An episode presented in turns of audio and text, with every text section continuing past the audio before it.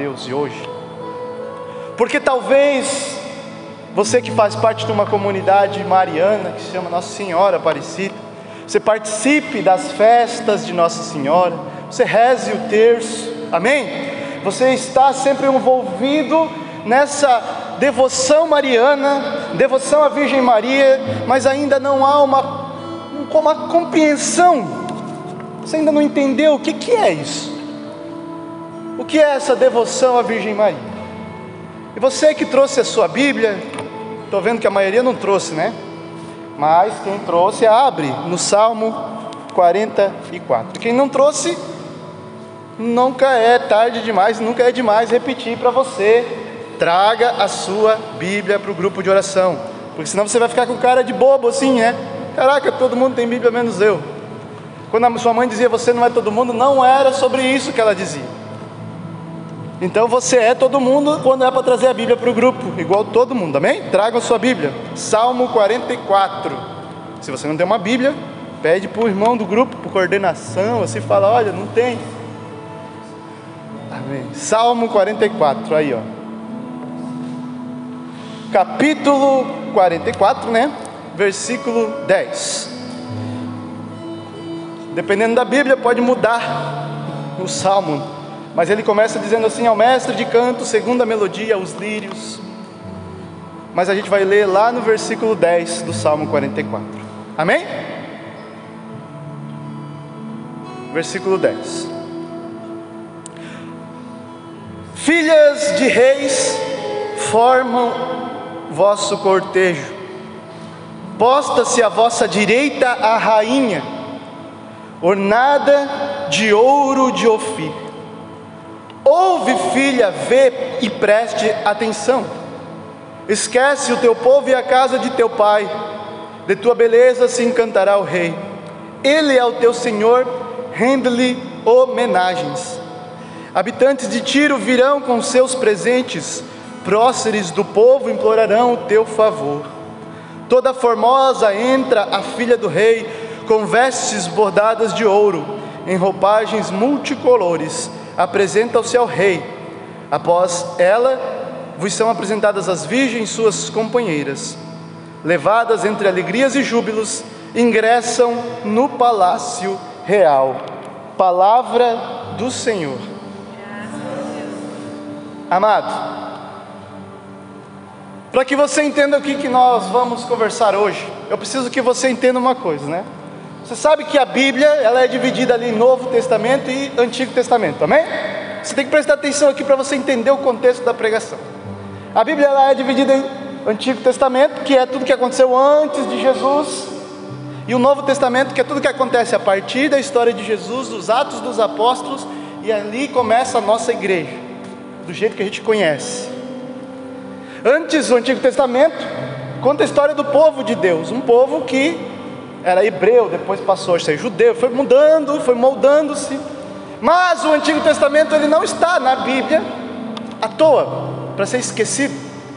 Amém? O Antigo Testamento, a igreja nos ensina que ele é uma prefiguração do Novo Testamento. Ou seja, tudo que está escrito no Antigo Testamento era Deus falando através da história a forma que Ele iria salvar o seu povo. Nós, como você sabe, fomos perdidos pelo pecado de Adão e Eva. Deus e o pecado eles não podem habitar no mesmo lugar, amém? Porque Deus e o pecado é que nem água e óleo. Aonde tem óleo, você bota água, fica separado, não é? Deus ele não pode estar onde está o pecado, o mal. Deus ele não coabita com o mal. E quando Adão e Eva escolheram pelo pecado, eles escolheram afastar Deus da vida deles. Deus amava o ser humano e continuou planejando uma forma de exterminar o mal que estava no coração do ser humano, amém? Exterminar esse problema que tinha afastado o homem de Deus. Então, Deus começou a planejar a salvação dos homens. E o Antigo Testamento inteiro é Deus contando, através da história, através dos profetas, através do que acontecia, como Ele iria salvar o seu povo. E mais do que isso, ele mostra também como nós que já somos, depois da vinda de Cristo, salvos pelo seu sangue, amém? Podemos encontrar a plena salvação no céu. Como podemos chegar ao céu? Como podemos viver a vida aqui na terra, conforme os planos de Deus, para alcançar o céu? O Antigo Testamento também nos ensina a fórmula para chegar ao céu. Jesus veio, derramou seu sangue, como eles faziam antigamente, no Antigo Testamento, eles matavam um cordeiro. Lembra que na Páscoa, Deus mandou matar um cordeiro, e com o sangue do cordeiro, todas as casas que estivessem lavadas pelo sangue do cordeiro, não morreriam os primogênitos. E aí, Jesus, por isso ele é o cordeiro de Deus, Jesus morreu como sacrifício perfeito, agradável a Deus, e todos nós que fomos batizados, fomos batizados no sangue de Cristo, amém? Então nós fomos lavados do pecado. Tudo isso a gente entende não somente com as pregações dos apóstolos, mas olhando para o Antigo Testamento. Por isso o Antigo Testamento ele é importante para que a gente entenda o que significa cada coisa da história de Jesus. O que significa cada parte da história de Jesus e o que significa para a nossa história hoje cada coisa que Jesus deu para nós, os sacramentos, a Santa Igreja, entre várias coisas uma das coisas, uma das graças que Jesus deixou para mim e para você foi a própria mãe dele. Na verdade, a nossa igreja tem a graça de ter entendido desde os apóstolos. Não foi assim que mil e poucos anos, anos depois o Papa olhou e falou: Quer saber? Vamos colocar uma imagem da mãe de Jesus e começar a venerá-la. Não. Desde os apóstolos, a nossa igreja é apostólica. Desde os apóstolos a gente faz a mesma coisa. E desde os apóstolos, a igreja percebeu e entendeu que a mãe de Jesus, quando ela entra na história da salvação, ela não é só mais uma vírgula, uma parte da história da salvação, ela é corredentora. O que é corredentora? Ela é a peça fundamental para a nossa salvação. Amém? Ou seja, Jesus é o que nos salvou. Mas sem a Virgem Maria nós não tínhamos Jesus. Simples assim. Jesus foi quem deu o seu sangue, amém? Para nos salvar. Mas Jesus era Deus feito homem. De quem era o sangue de Jesus? Era o sangue da Virgem Maria. O DNA de Cristo, da carne que nós comemos, corpo de Cristo, é o DNA da Virgem Maria.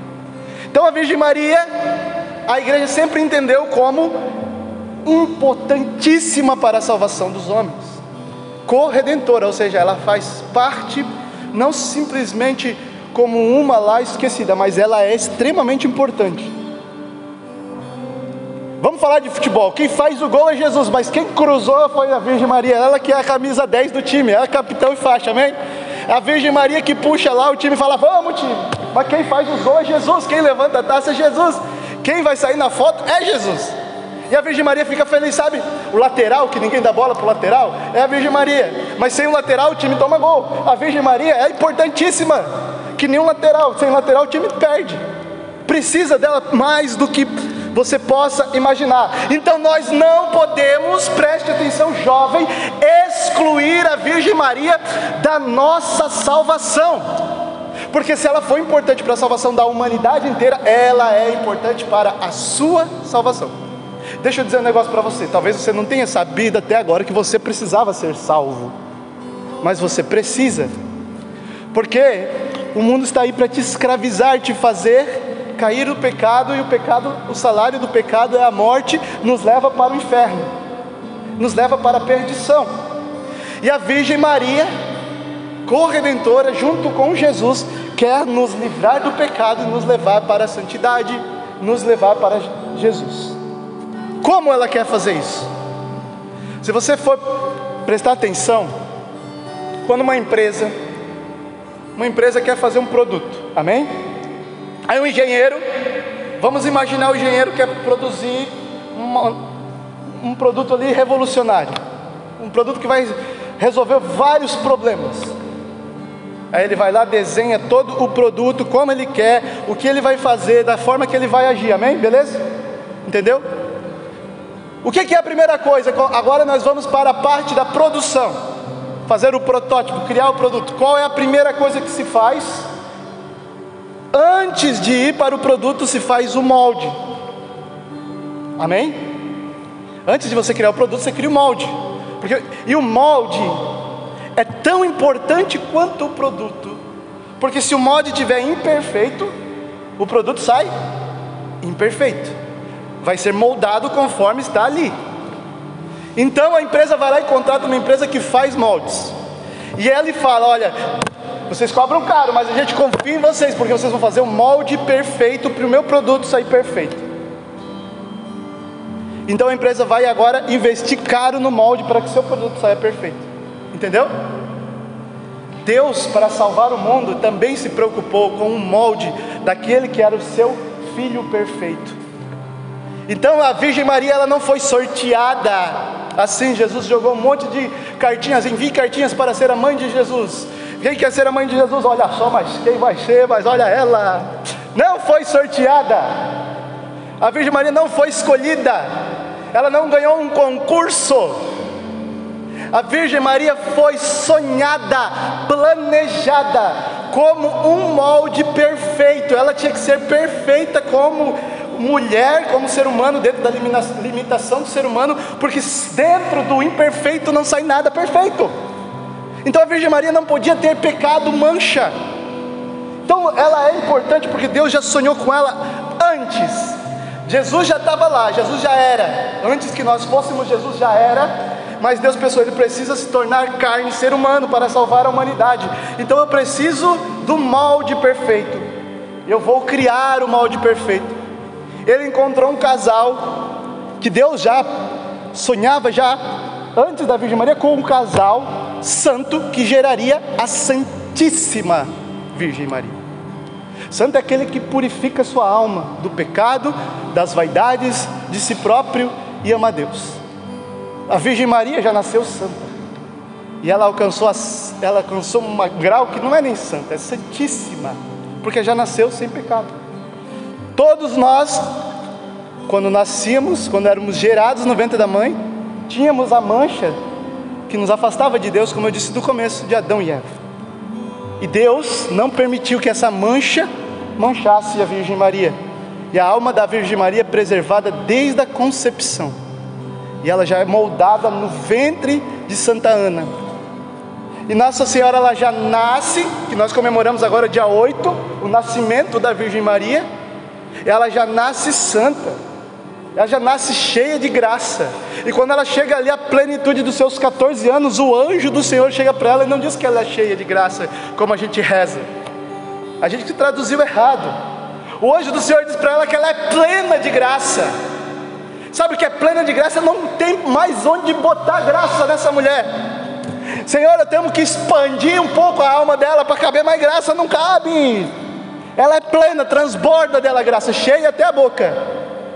Nossa Senhora transborda e não para de sair, não para, não para.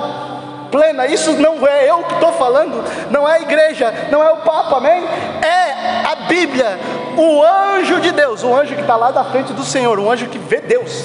Imagina só, o cara vê, ele é anjo. Santo São, como é que é o Santo Angélico? São Tomás de Aquino vai dizer que os anjos são 99 vezes mais fortes, poderosos, inteligentes, importantes do que o ser humano. Mas Deus ama o ser humano a ponto de morrer por nós. O anjo é 99 vezes mais do que nós. E quando esse ser de luz que estava diante de Deus, vê a Virgem Maria, uma, uma moça de 14 anos, assim igual você, menina. Ele olha para ela e fala: Ave, cheia de graça. Ele se espanta, e Nossa Senhora que se espanta mais ainda. Falei, como assim? Peraí, eu sou só a Maria. Ah, um anjo apareceu para você e disse: Ave. Se Maria fosse mulher qualquer, estava toda hora alguém aí, um anjo aparecendo, chamando você de cheia, plena da graça. Não, ela foi planejada, gente plena da graça, repleta de Deus, repleta de Deus, o Espírito Santo então gera o ser perfeito no ventre da Virgem Maria, para que esse ser perfeito ficasse 30 anos. Meu amigo, não é 30 dias, ele não fez um cursinho, Ele não fez uma faculdade. São 30 anos. Eu tenho 30 anos. É a mesma coisa que eu tivesse a vida toda, né? 30 anos com a Virgem Maria, convivendo com ela, cuidando dela, sendo cuidado por ela, sendo educado por ela. Deus que nós adoramos, Deus que nós dizemos, Santo, Santo, Santo. Esse ser, este que é o maior de todos, o Rei dos Reis, 30 anos foi submisso a essa mulher e como que ela não é importante.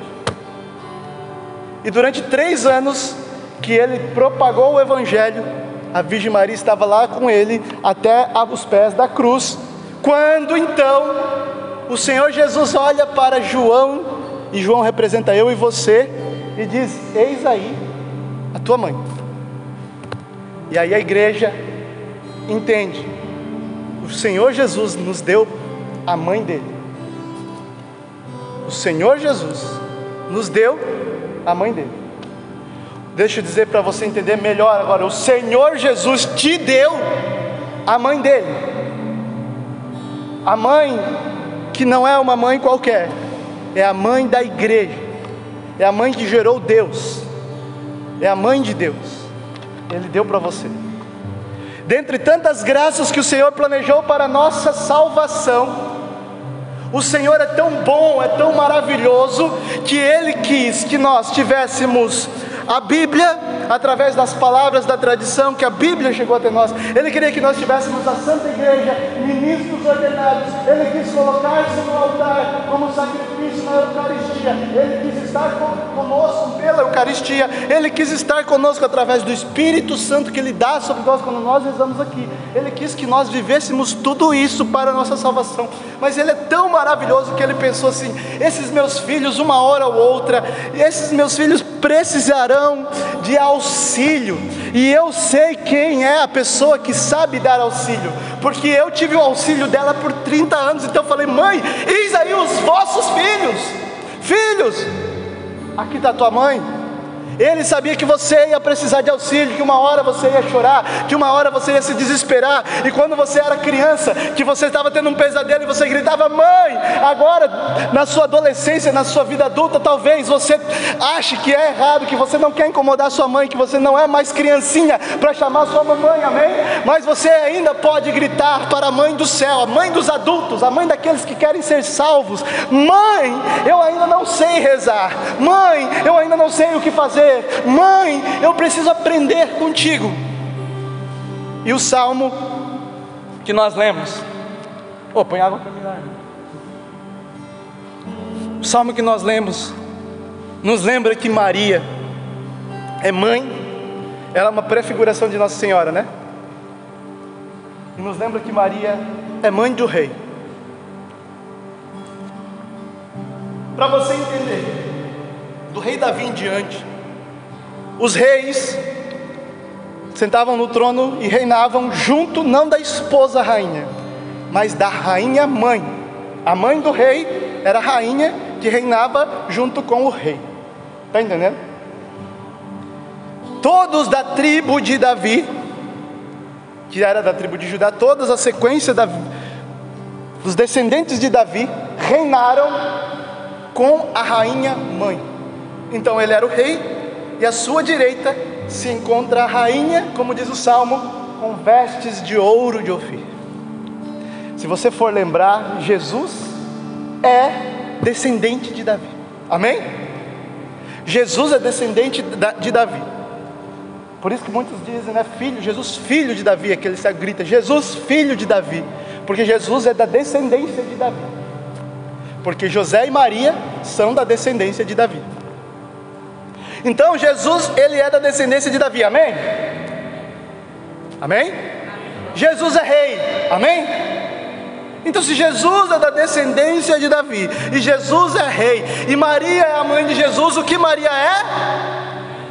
Maria é rainha. Como que funcionava esse reinado dos descendentes de Davi? O povo precisava de ajuda. O rei era um juiz, amém? Tinha uma coisa, um problema, levavam o rei, o rei dizia: é isso, é aquilo.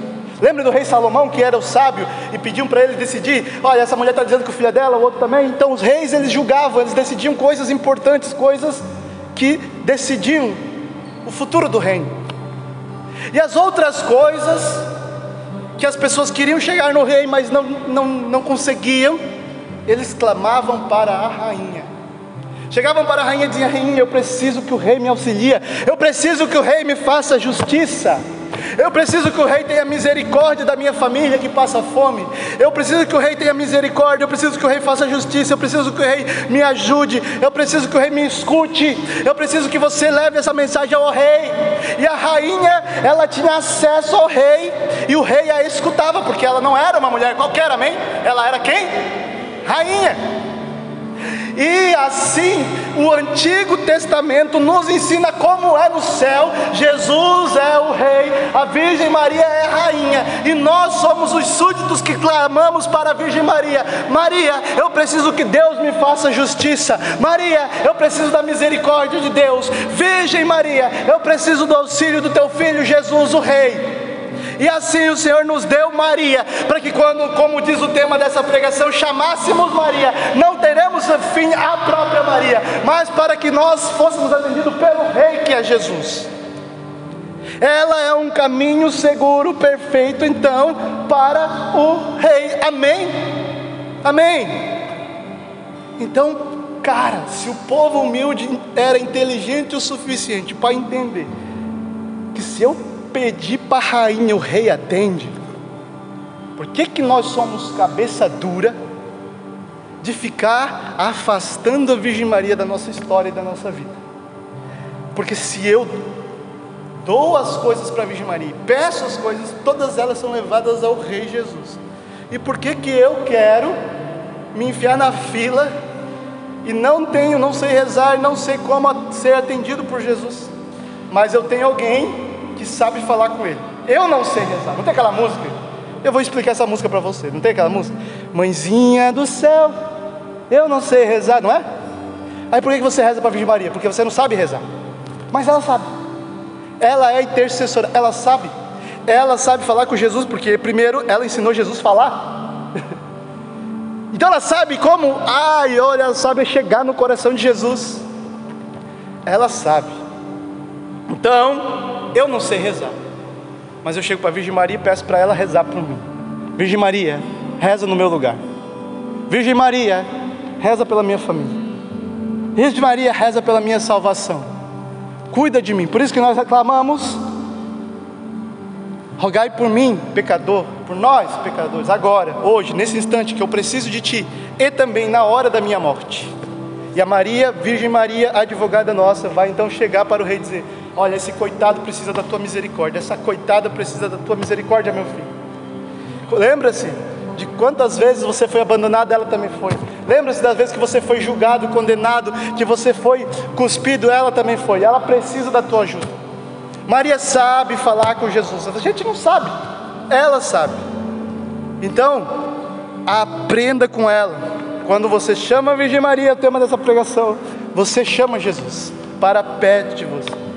São Luís Maria Grignon escreveu o Tratado da Verdadeira Devoção à Virgem Maria. Se você quer entender sobre Virgem Maria, leia este livro, amém? Leia o Tratado da Verdadeira Devoção à Virgem Maria. E ele vai dizer assim: Deus quis usar da Virgem Maria para Jesus vir ao mundo. Não quis? Porque ele podia falar: Jesus vai, Jesus desce, Deus faz o que quiser. Ele quis, ele não precisou de um, de um pai para Jesus, ele não quis. Ele quis que Jesus fosse filho da Virgem Maria, adotivo de São José, mas da Virgem Maria. Ele quis uma mãe para Jesus. Ele quis usar da Virgem Maria para que Jesus, preste atenção agora, quis usar da Virgem Maria para que Jesus chegasse até você. E agora ele quer usar da Virgem Maria, amém? Para que você chegue até Jesus. A Virgem Maria é o mais importante nisso tudo? Ela é o centro, é nela o fim, o propósito? Não, ela é o que Deus usou para chegar até você, e ela é o que Deus quer usar para você chegar até Ele. Ora, Ele que veio, não a Virgem Maria, e é Ele que quer te levar até Ele, não até a Virgem Maria, porque ela não fica com nada para ela. Então esse papo de que isso é adoração, idolatria, é papo furado, porque idolatria, o fim é aquele que é idolatrado, e nós não estamos idolatrando a Virgem Maria, porque ela não é o fim, o propósito. O propósito de ir à Virgem Maria é para que ela nos leve a Jesus. Eu chego num prédio, entro no elevador, o elevador é onde eu queria chegar? Não, o elevador sobe e me leva até o andar que eu quero. O propósito é o andar, o elevador só eleva. A Virgem Maria é o elevador te levando para Jesus. Simples. Então não tem como você ir de outro lugar, jeito. Você quer subir até o último andar de um prédio de 100 andares? Se você ir pelo lado de fora, eu digo para você, você não é o cara do Missão Impossível, né? Para ir escalando. Tem um santo que vai escalando, mas você não. Talvez sim, não sei, Deus seja louvado.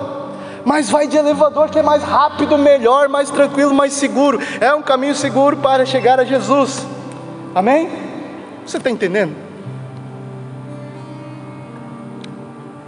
Quando a gente se diz cristão e a gente adere à fé da Igreja Católica na nossa vida, a gente muda o propósito da nossa história. Porque até então, deixa eu explicar para você, até você aderir à fé da igreja, o propósito da tua vida era viver tranquilamente, né? Eu quero que as coisas, todas as coisas sejam boas para mim. Esse é o propósito da vida de todo mundo que não adere à fé.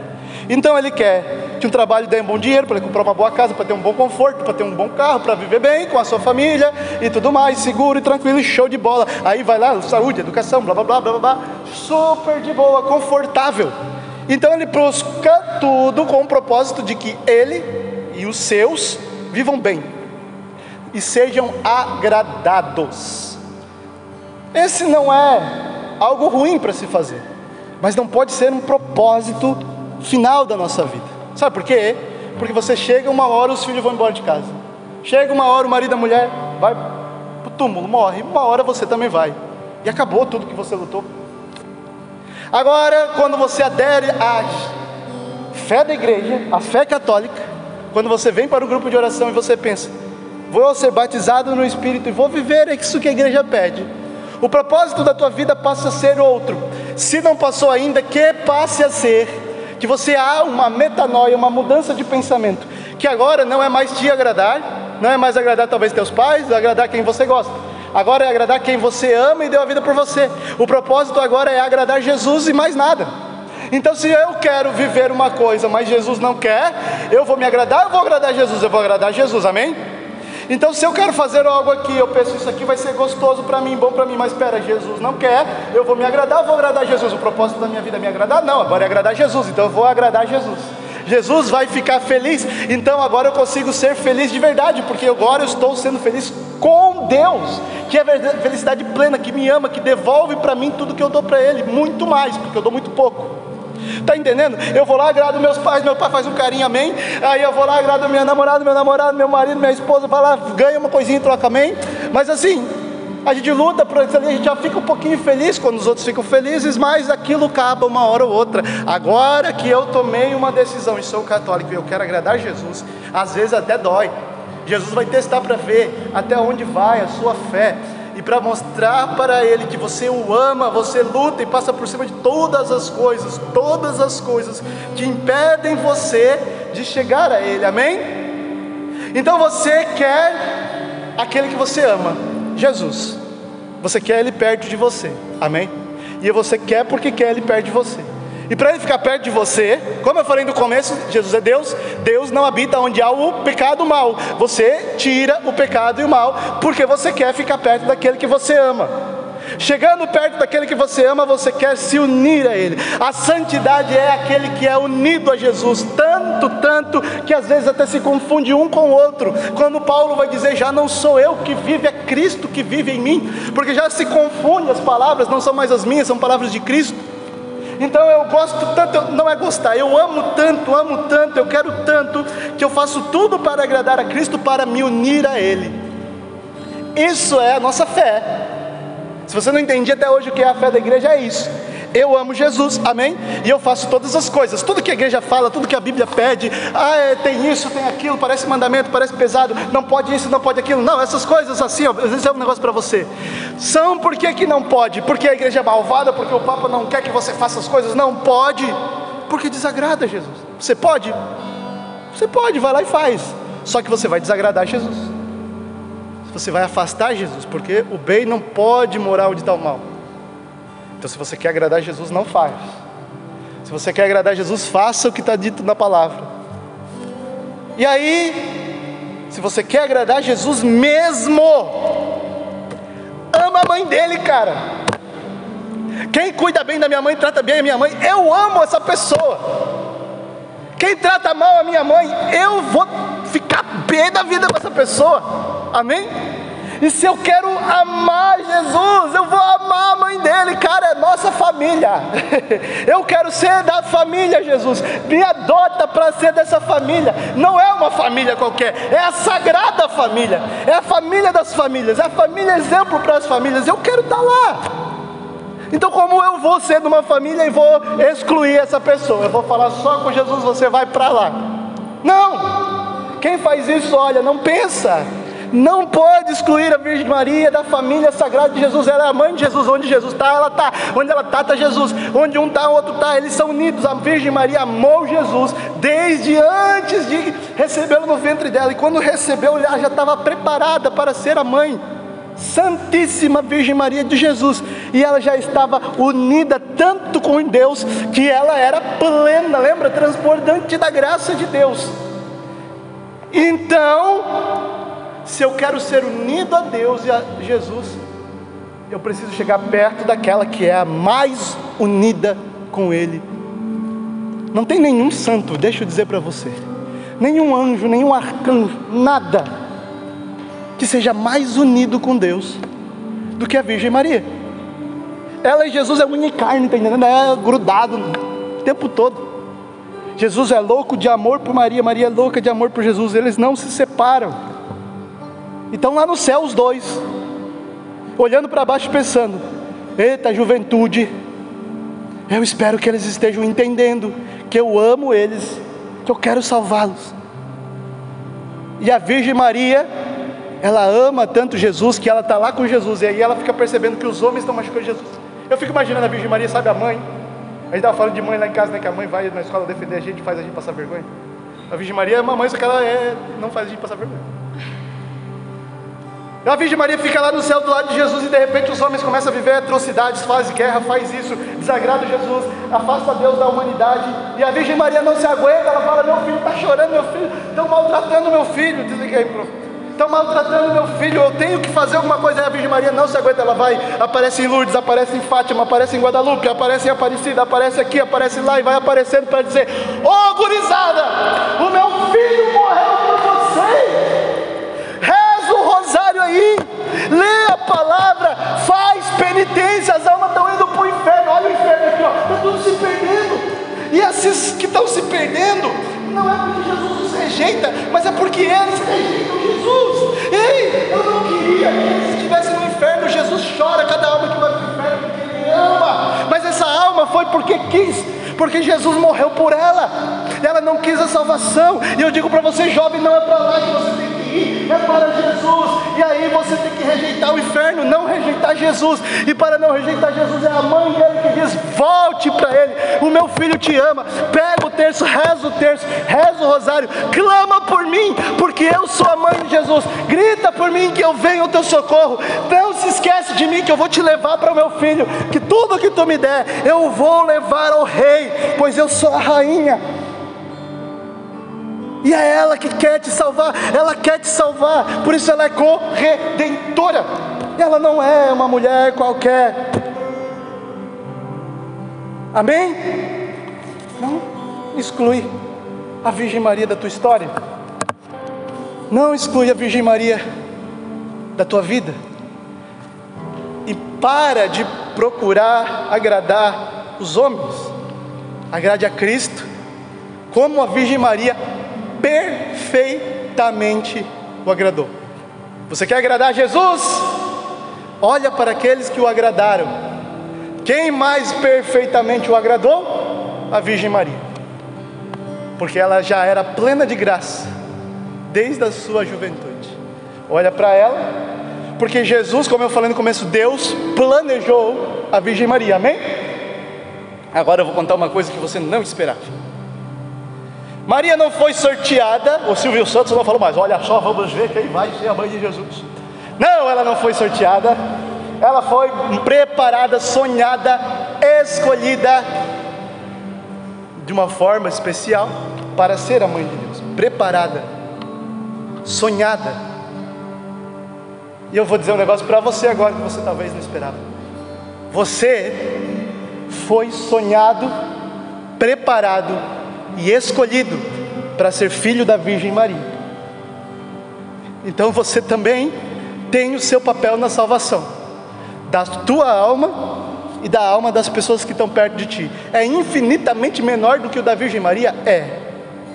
Mas você também é sonhado. Você não foi jogado ao acaso assim. Vamos ver quem vai lá no grupo. Pô, mas você. Não! Você também foi sonhado, preparado, moldado por Deus para estar aqui. E hoje, ouvindo isso, você precisa tomar o teu lugar. Hoje, ouvindo isso, você precisa tomar posse daquilo que é teu. O teu lugar não é no mundo, o teu lugar não é no inferno, o teu lugar não é na perdição, na droga, no ficar nas bebidas, o teu lugar não é por aí fazendo porcaria, falando besteira, fazendo o que o mundo faz. O teu lugar é com Jesus e com a Virgem Maria. Então toma teu lugar, que o teu lugar, amado, não foi barato. O teu lugar foi pago